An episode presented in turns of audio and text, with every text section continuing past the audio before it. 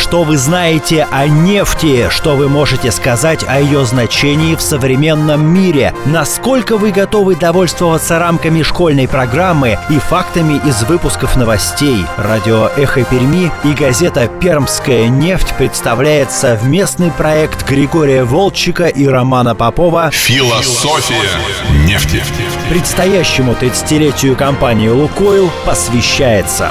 Это программа «Философия нефти». У микрофона Роман Попов. Напротив меня Григорий Аркадьевич Волчек, историк, публицист, журналист и мой личный гуру в мире нефти. Здравствуйте. Добрый день. Мы продолжаем э, сегодня программу, которую мы условно обозначили как вот большой террор или след большого террора в российской нефтяной промышленности. В прошлый раз мы говорили про имена, которые мы вспоминаем, и сейчас мы, видимо, просто продолжаем этот разговор, я правильно понимаю? Совершенно верно. Итак, Григорий Аркадьевич, о каких еще именах мы не сказали? К сожалению, это скорбный мартиролог, насчитывает тысячи, десятки тысяч фамилий, но все-таки важно озвучить хотя бы некоторые из них и, ну, хотя бы эскизно показать механизм большого террора, показать а, алгоритм и внутреннюю логику, если вообще в принципе у него была какая-то логика, ну, наверное, была. Я придерживаюсь такого мнения, что гражданская война в России, в Советском Союзе э, не прекращалась в 22 году. Э, официальная историография советская говорит, что вот в 22 году она закончилась на Дальнем Востоке, все нормально. Нет, она продолжалась, на мой взгляд,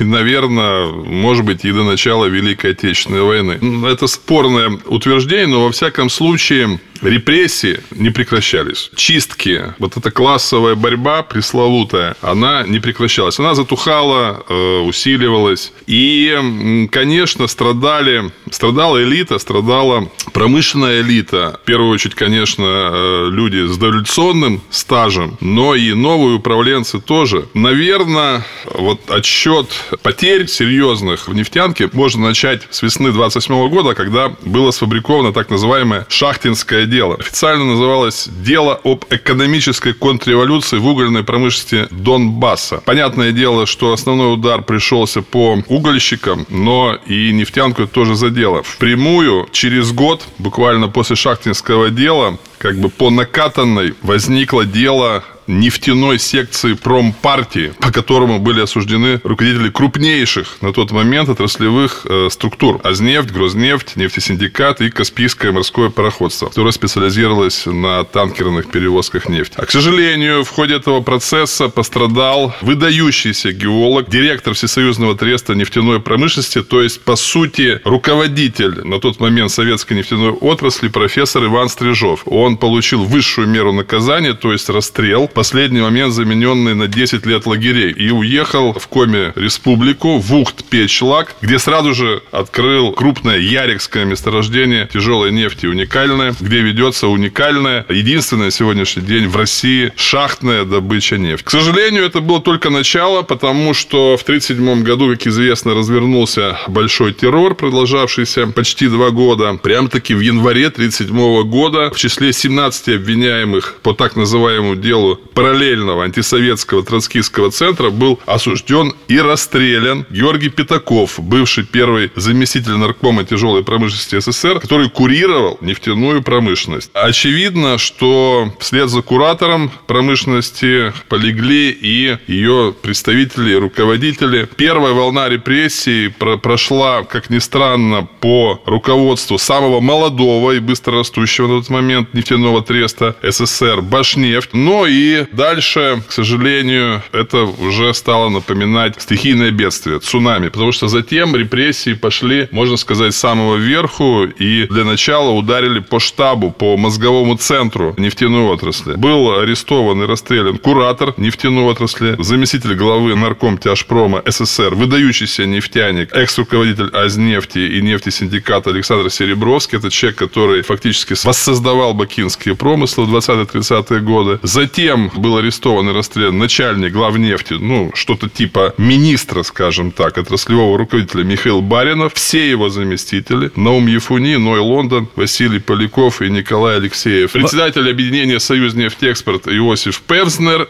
а также руководители практически всех всесоюзных специализированных трестов и региональных подразделений глав нефти, а также служб центрального аппарата глав. Это программа «Философия нефти». Мы продолжаем.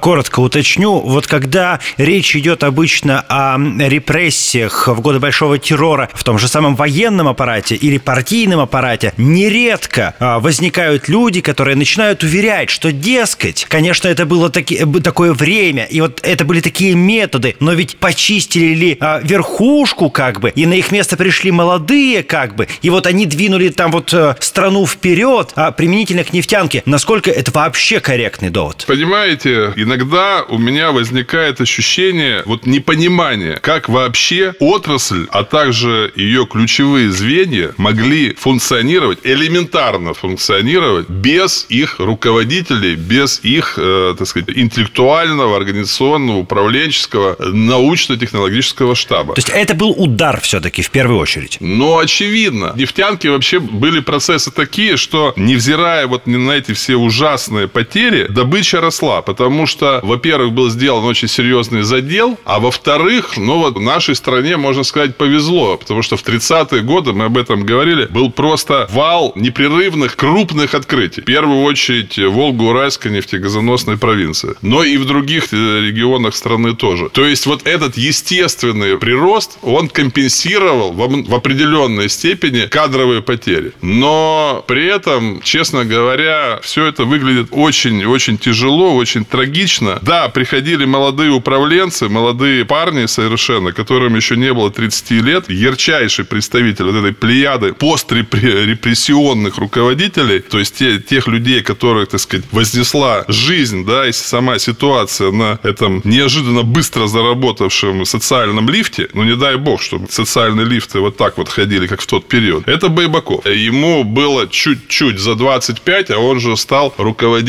Треста «Восток нефть» в Куйбышеве. Но, понимаете, это не отменяет трагедии ситуации, потому что вот та же самая Башнефть, ведь ее чистили дважды. Мы уже сказали, да, что в начале 37 года там была чистка, так потом еще и летом 37 года. То есть люди, которые отработали 2-3 месяца на руководящих постах, они все были арестованы и расстреляны. Очередной это... волной буквально. Да, что? второй волной. Это кошмар. В количественном отношении самый большой ущерб был нанесен самому большому нефтедобывающему стресту Советского Союза Азнефти. В Азербайджане производилось более 70% советской нефти. Соответственно, и в такой же пропорции пострадали азербайджанские нефтяники, руководство отрасли. Очень э, серьезные были репрессии уже упоминавшимся Уктпечлаге, это Коми Республика, и Тресте Сахалин-нефть. В Уктпечлаге все руководители э, были заключенными, поэтому они априори были виноваты. Так сказать, там можно было вообще как бы как по списку всех арестовывать. А Сахалин-нефть, э, там интересная ситуация, может быть, мы о ней тоже когда-нибудь поговорим. Ну, уникальная ситуация. Там советские э, нефтепромыслы э, находились на Северном Сахалине в стык с японским. То есть, это была концессия, это была советская земля, отданная в концессию, в концессию японцам. То есть, они вот работали бок о бок, поэтому, соответственно, иностранное влияние, и люди были обвинены в шпионаже в пользу Японии, естественно. При этом, помимо того, что в ходе репрессий выдвигалась э, новая генерация руководителей, по принципу, да, нет худа без добра. Вот э, хотя я с этим категорически не согласен, я уже об этом сказал, что не дай бог, чтобы социальные лифты когда-нибудь работали вот так, как они работали в 37-38 годах. Есть еще более распространенное заблуждение или миф, что да, 37 год это трагедия большая, но ведь э, расстреляли начальников, а простых людей не трогали. Нет, к сожалению, глубочайшему, расстреливали всех, включая и простых людей, и очень простых людей, и самых простых людей. Просто самых-самых. Конкретный пример. Расстрельный список Майкопского нефтепромысла. Управляющий директор Майнефть, кавалер двух орденов Красного Знамени Александр Борщевский. Следующий за ним Конюх Куприян Чуйко. Обоим высшая мера. Репрессии, конечно же, коснулись и Прикамья, Треста Прикамнефть. Э, был арестован и расстрелян руководитель